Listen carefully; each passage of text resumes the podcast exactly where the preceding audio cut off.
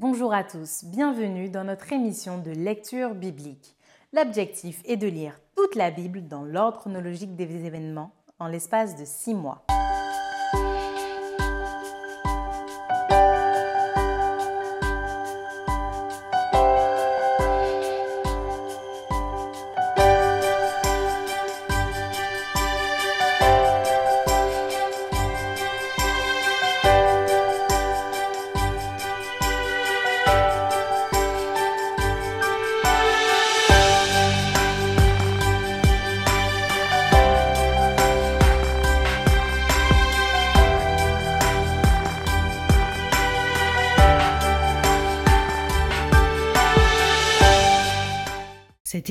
Est proposée par l'Église adventiste du 7e jour d'Évry.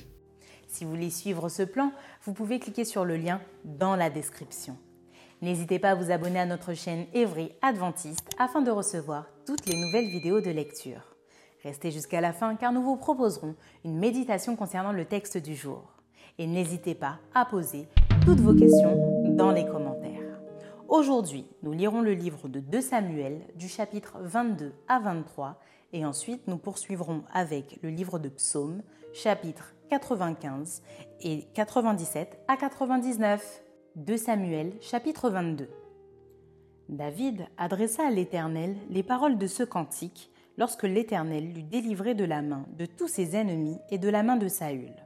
Il dit L'Éternel est mon rocher, ma forteresse, mon libérateur. Dieu est mon rocher où je trouve un abri, mon bouclier et la force qui me sauve, ma haute retraite et mon refuge. Ô mon Sauveur, tu me garantis de la violence. Je m'écris, Loué soit l'Éternel, et je suis délivré de mes ennemis. Car les flots de la mort m'avaient environné, les torrents de la destruction m'avaient épouvanté. Les liens du sépulcre m'avaient entouré, les filets de la mort m'avaient surpris. Dans ma détresse, j'ai invoqué l'Éternel, j'ai invoqué mon Dieu. De son palais, il a entendu ma voix et mon cri est parvenu à ses oreilles. La terre fut ébranlée et trembla. Les fondements des cieux frémirent et ils furent ébranlés parce qu'il était irrité. Il s'élevait de la fumée dans ses narines et un feu dévorant sortait de sa bouche. Il en jaillissait des charbons embrasés. Il abaissa les cieux et il descendit. Il y avait une épaisse nuée sous ses pieds. Il était monté sur un chérubin et il volait, il paraissait sur les ailes du vent. Il faisait des ténèbres une tente autour de lui, il était enveloppé d'amadou et de sombres nuages. De la splendeur qui le précédait s'élançaient des charbons de feu. L'Éternel tonna des cieux, le Très-Haut fit retentir sa voix. Il lança des flèches et dispersa mes ennemis, la foudre et les mit en déroute. Le lit de la mer apparut, les fondements du monde furent découverts par la menace de l'Éternel, par le bruit du souffle de ses narines. Il étendit sa main d'en haut, il me saisit, il me retira des grandes eaux. Il me délivra de mon adversaire puissant, de mes ennemis qui étaient plus forts que moi. Il m'avait surpris au jour de ma détresse, mais l'Éternel fut mon appui. Il m'a mis au large, il m'a sauvé parce qu'il m'aime. L'Éternel m'a traité selon ma droiture, il m'a rendu selon la pureté de mes mains. Car j'ai observé les voies de l'Éternel, et je n'ai point été coupable envers mon Dieu. Toutes ses ordonnances ont été devant moi, et je ne me suis point écarté de ses lois. J'ai été sans reproche envers lui, et je me suis tenu en garde contre mon iniquité. Aussi, l'Éternel m'a rendu selon ma droiture, selon ma pureté, devant ses yeux. Avec celui qui est bon, tu te montres bon, avec l'homme droit, tu agis selon la droiture. Avec celui qui est pur, tu te montres pur. Et avec le pervers, tu agis selon sa perversité. Tu sauves le peuple qui s'humilie et de ton regard, tu abaisses les orgueilleux. Oui, tu es ma lumière, ô Éternel. L'Éternel éclaire mes ténèbres. Avec toi, je me précipite sur une troupe en armes. Avec mon Dieu, je franchis une muraille. Les voies de Dieu sont parfaites, la parole de l'Éternel est éprouvée. Il est un bouclier pour tous ceux qui se confient en lui. Car qui est Dieu si ce n'est l'Éternel? Et qui est un rocher si ce n'est notre Dieu? C'est Dieu qui est ma puissante forteresse et qui me conduit dans la voie droite. Il rend mes pieds semblables à ceux des biches et il me place sur mes lieux élevés. Il exerce mes mains au combat et mes bras tendent l'arc des reins. Tu me donnes le bouclier de ton salut et je deviens grand par ta bonté. Tu élargis le chemin sous mes pas et mes pieds ne chancellent point. Je poursuis mes ennemis et je les détruis. Je ne reviens pas avant de les avoir anéantis. Je les anéantis, je les brise et ils ne se relèvent plus. Ils tombent sous mes pieds. Tu me ceins de force pour le combat, tu fais plier sous moi mes adversaires. Tu fais tourner le dos à mes ennemis devant moi et j'extermine ceux qui me haïssent. Ils regardent autour d'eux et personne pour les sauver. Ils crient à l'Éternel et il ne leur répond pas. Je les broie comme la poussière de la terre, je les écrase, je les foule comme la boue des rues. Tu me délivres des dissensions de mon peuple, tu me conserves pour chef des nations, un peuple que je ne connaissais pas, mais t'a servi. Les fils de l'étranger me flattent, ils m'obéissent au premier ordre. Les fils de l'étranger sont en défaillance, ils tremblent hors de leur forteresse. Vive l'Éternel et béni soit mon rocher. Que Dieu, le rocher de mon salut, soit exalté. Le Dieu qui est mon vengeur, qui m'assujettit les peuples et qui me fait échapper à mes ennemis. Tu m'élèves au-dessus de mes adversaires, tu me délivres de l'homme violent. C'est pourquoi je te louerai parmi les nations, ô Éternel, et je chanterai à la gloire de ton nom. Il accorde de grandes délivrances à son roi, et il fait miséricorde à son oint, à David et à sa postérité pour toujours. De Samuel chapitre 23. Voici les dernières paroles de David. Paroles de David, fils d'Isaïe, paroles de l'homme haut placé, de loin du Dieu, de Jacob, du chantre, agréable d'Israël. L'Esprit de l'Éternel parle par moi et sa parole est sur ma langue. Le Dieu d'Israël a parlé, le rocher d'Israël m'a dit. Celui qui règne parmi les hommes avec justice, celui qui règne dans la crainte de Dieu, est pareil à la lumière du matin quand le soleil brille et que la matinée est sans nuages. Ses rayons après la pluie font sortir de terre la verdure. N'en est-il pas ainsi de ma maison devant Dieu? Puisqu'il a fait avec moi une alliance éternelle en tout point bien réglée et offrant pleine de sécurité? Ne fera-t-il pas germer tout mon salut et tous mes désirs? Mais les méchants sont tous comme des épines que l'on rejette et que l'on ne prend pas avec la main. Celui qui les touche s'arme d'un fer ou du bois, d'une lance, et on les brûle au feu sur place. Voici les noms des vaillants hommes qui étaient au service de David. Josheb Bachébet, le Taxémonite, l'un des principaux officiers. Il brandit sa lance sur 800 hommes qu'il fit périr en une seule fois. Après lui, Éléazar, fils de Dodo, fils d'Achoshi. Il était l'un des trois guerriers qui affrontèrent avec David les Philistins rassemblés pour combattre, tandis que les hommes d'Israël se retiraient sur les hauteurs. Il se leva et frappa les Philistins jusqu'à ce que sa main fût lasse et qu'elle restât attachée à son épée. L'Éternel opéra une grande délivrance ce jour-là. Le peuple revint après Éléazar seulement pour prendre les dépouilles. Après lui, Shama, fils d'Agué, d'Arar. Les Philistins s'étaient rassemblés à Léchi. Il y avait là une pièce de terre remplie de lentilles et le peuple fuyait devant les Philistins. Shama se plaça au milieu du champ, le protégea et battit les Philistins. Et l'Éternel opéra une grande délivrance. Trois des trente chefs descendirent au temps de la moisson et vinrent auprès de David dans la caverne d'Adulan, lorsqu'une troupe de Philistins était campée dans la vallée des Réphaïm.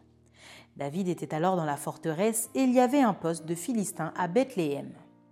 David eut un désir et il dit Qui me fera boire de l'eau de la citerne qui est à la porte de Bethléem? Alors les trois vaillants hommes passèrent au travers du camp des Philistins et puisèrent de l'eau de la citerne qui est à la porte de Bethléem. Ils l'apportèrent et la présentèrent à David mais il ne voulut pas la boire, et il la répandit devant l'Éternel. Il dit, Loin de moi, ô Éternel, la pensée de faire cela. Boirai-je le sang de ces hommes qui sont allés au péril de leur vie? Et il ne voulut pas la boire. Voilà ce que firent ces trois vaillants hommes. Abishai, frère de Joab, fils de Tserudja, était le chef des trois. Il brandit sa lance sur trois cents hommes et les tua. Et il eut du renom parmi les trois.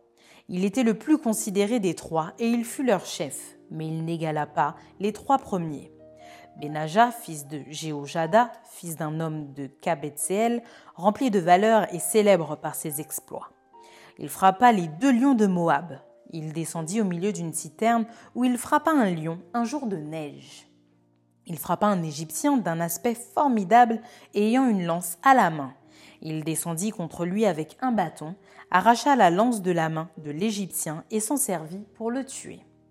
Voilà ce que fit Benaja, fils de Jéhojada, et il eut du renom parmi les trois vaillants hommes.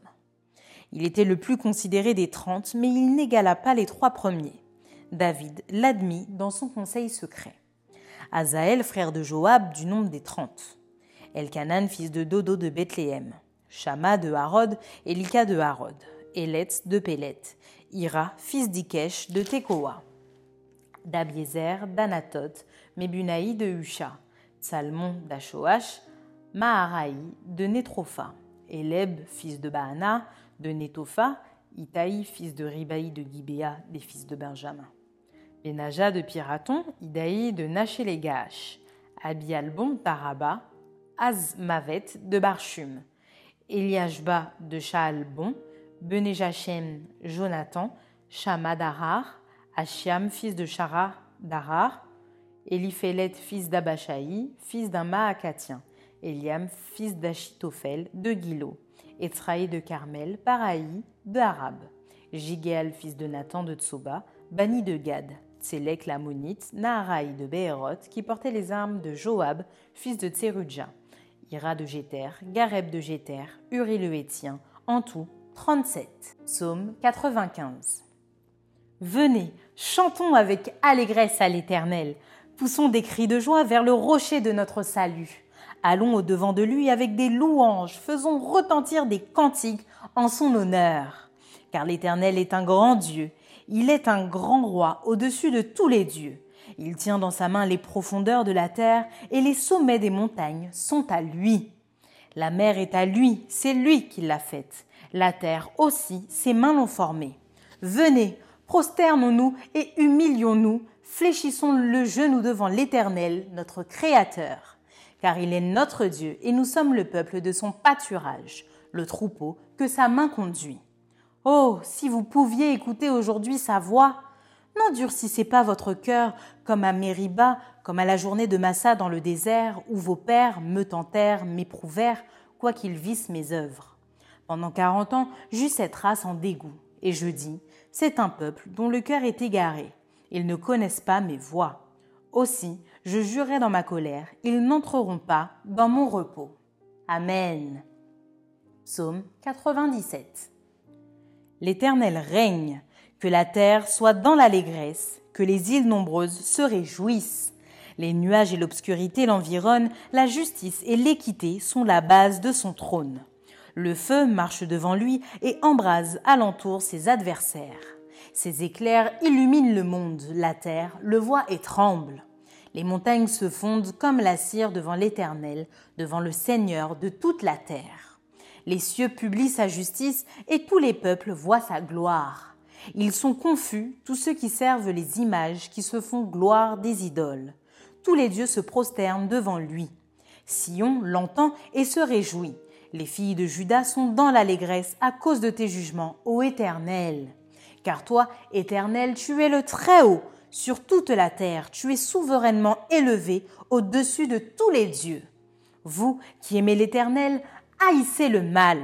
Il garde les âmes de ses fidèles, il les délivre de la main des méchants.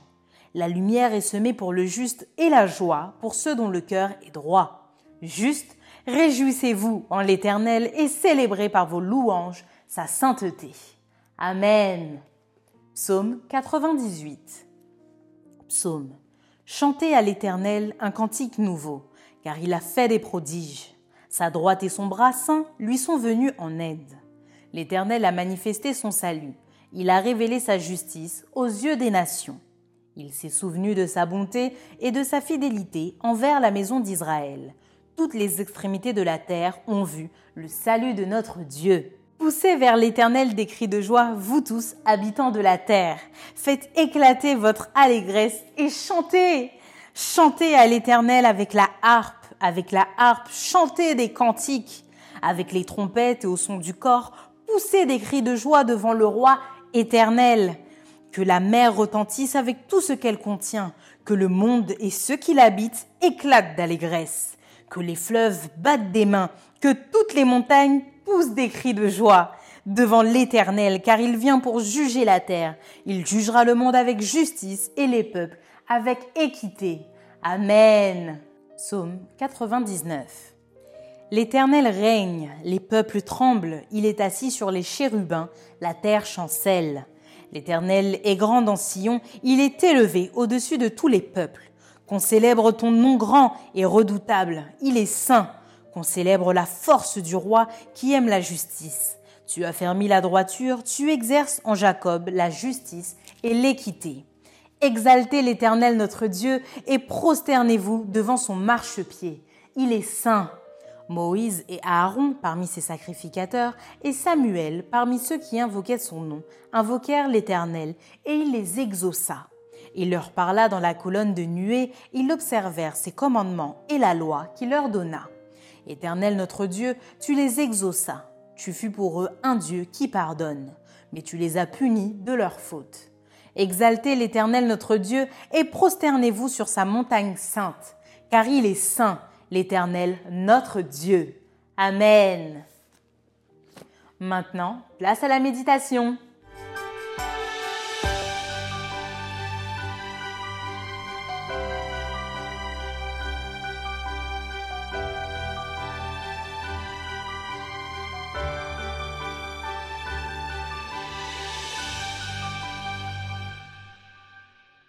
Chers frères et sœurs, bonjour, chers amis, je suis heureux de me retrouver une troisième fois avec vous pour euh, aborder ensemble ce moment particulier de la vie du roi David, l'épisode du euh, dénombrement. On a deux recensions de ce texte. Les deux étaient proposés à notre lecture. Et ce qui nous frappe, euh, c'est d'abord la naïveté de David. On ne sait pas trop pourquoi. David décide de compter son peuple. C'est vrai que dit comme ça, ça peut paraître après tout tout à fait normal. Un roi a le droit de savoir euh, combien il y a de sujets dans son royaume afin de se livrer à une politique équilibrée en fonction du nombre qu'il va ainsi établir. Après tout, nous avons nous aussi parfois des campagnes de dénombrement où on vient taper à la porte de nos maisons pour nous demander combien nous sommes à y habiter. Et pourtant, euh, le texte condamne cette euh, décision davidique et laisse même voir euh, David paraître sous l'angle d'une certaine naïveté. Ceci nous amène à un premier constat, me semble-t-il, celui de l'homme de Dieu, mais de l'homme tout court. Et je crois qu'il y a là pour nous une leçon importante à retenir. On a beau être homme de Dieu, on n'en reste pas moins homme, on n'en reste pas moins limité, faillible, capable à n'importe quel moment de chuter. Et lorsque nous, les croyants, nous regardons les hommes de Dieu, eh bien, nous devons les regarder avec le respect qu'ils méritent, mais aussi en toute simplicité, comme des hommes. Et s'il venait à chuter, eh bien, accepter qu'il puisse chuter, mais aussi, comme va le faire David et son entourage, particulièrement les aider à renouer avec le chemin de la volonté divine. Le deuxième point qui m'interpelle dans euh, ces deux récits, c'est l'origine du mal. Dans le texte du prophète Samuel, il nous est dit que l'Éternel excita le cœur de David. Dans le livre des Chroniques, il nous est dit que Satan, c'est-à-dire l'adversaire, l'adversaire de qui? L'adversaire de Dieu, excita le cœur de David pour que celui-ci soit conduit à dénombrer. Je crois qu'il y a là une leçon ô combien importante en termes d'interprétation biblique. Souvent, la Bible affirme certaines choses et ces affirmations ne sont pas vraies. Comment pour nous discerner le vrai du faux dans la Bible? Car si j'en crois le premier texte pour en revenir à David, Samuel, c'est l'Éternel qui existe et si j'en crois le deuxième texte, dans Chronique, c'est Satan. Où est la vérité? Ben, La vérité se trouve dans une juste euh, analyse des textes. pour comprendre qui excite qui, il faut se livrer à une saine théologie, et peut-être même à une théologie absolue, une étude de Dieu. Théologie, après tout, c'est cela, l'étude de Dieu. Théologie absolue, c'est une théologie qui essaye d'étudier la personne, le personnage, l'être divin. Quand on étudie cet être divin, on s'aperçoit, pour le résumer, à une vertu, une essence, qu'il est amour. Bah, si j'accepte cette définition fondamentale de Dieu, j'ai du mal à imaginer un Dieu qui excite, qui excite en plus dans le sens du mal, qui pousserait son serviteur, qui plus est, dont par ailleurs dans le texte biblique on nous dit qu'il est euh, le préféré de Dieu, à faire le mal. Ça n'a pas de sens, ça ne correspond pas, cette acceptation, cette façon de voir le texte, Dieu qui excite le cœur de David, à ce que la Bible elle-même nous apprend de Dieu. Bref, nous devons même si le texte le dit, refuser l'idée qui place sur les épaules de Dieu la responsabilité de l'excitation davidique. Et c'est là que le deuxième texte vient à notre secours. Il nous dit, lui, la réalité. C'est l'adversaire. Et si nous acceptons cette théologie ou cette interprétation, eh bien, nous sommes en pleine adéquation, correspondance avec ce que la Bible nous dit de celui-là. Je pense à Jésus dans l'évangile de Jean, quand il parle au docteur de la loi, vous êtes comme votre père, l'adversaire, Satan, qui a été meurtrier dès le premier, dès le premier jour, ou meurtrier le premier et menteur le premier.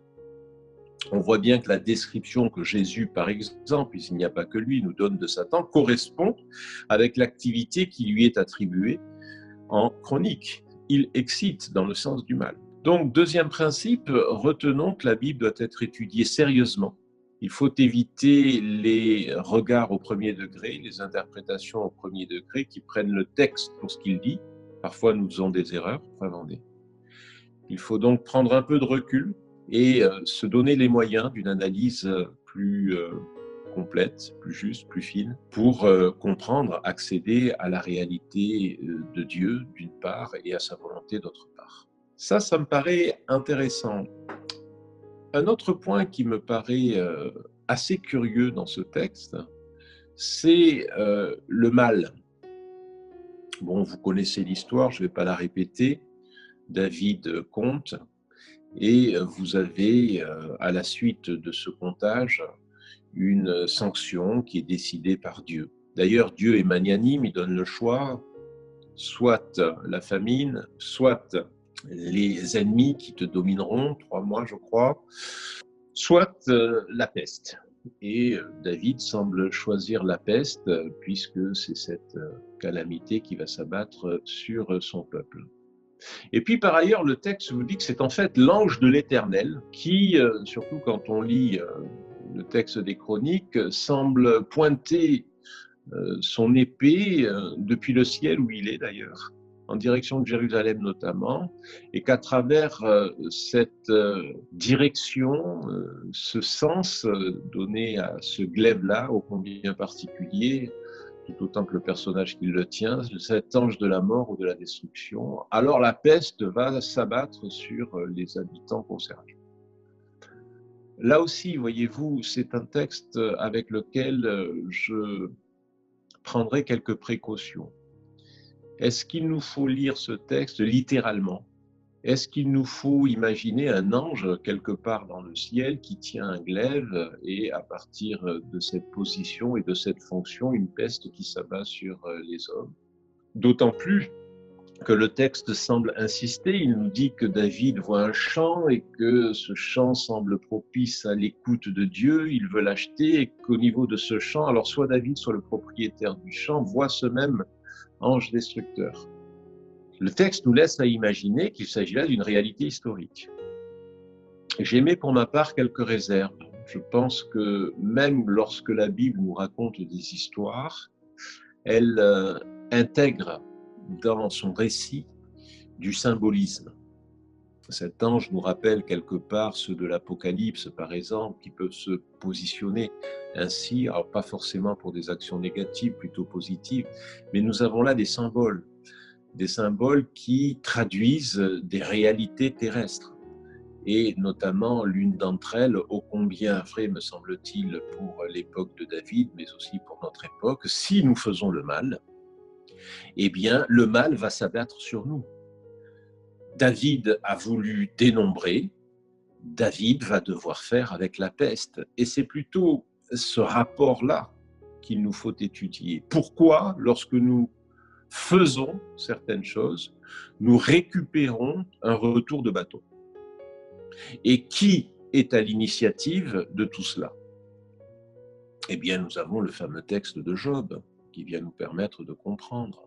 Je ne crois pas que Dieu envoie des anges qui, depuis le ciel, pointent des glaives au bout desquels se situeraient des lèpres, des pestes ou nous dirions aujourd'hui des Covid-19, des coronavirus. Non.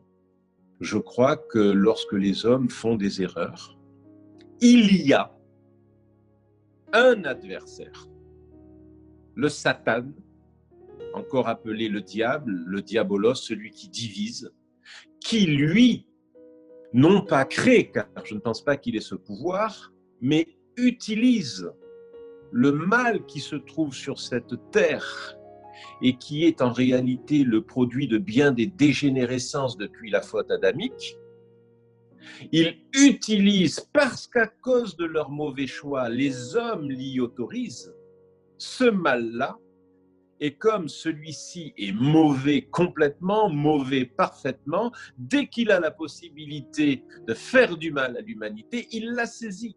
Et c'est comme ça que je comprends le malheur qui s'apitoie sur David. Quelle est la leçon à retenir de cela?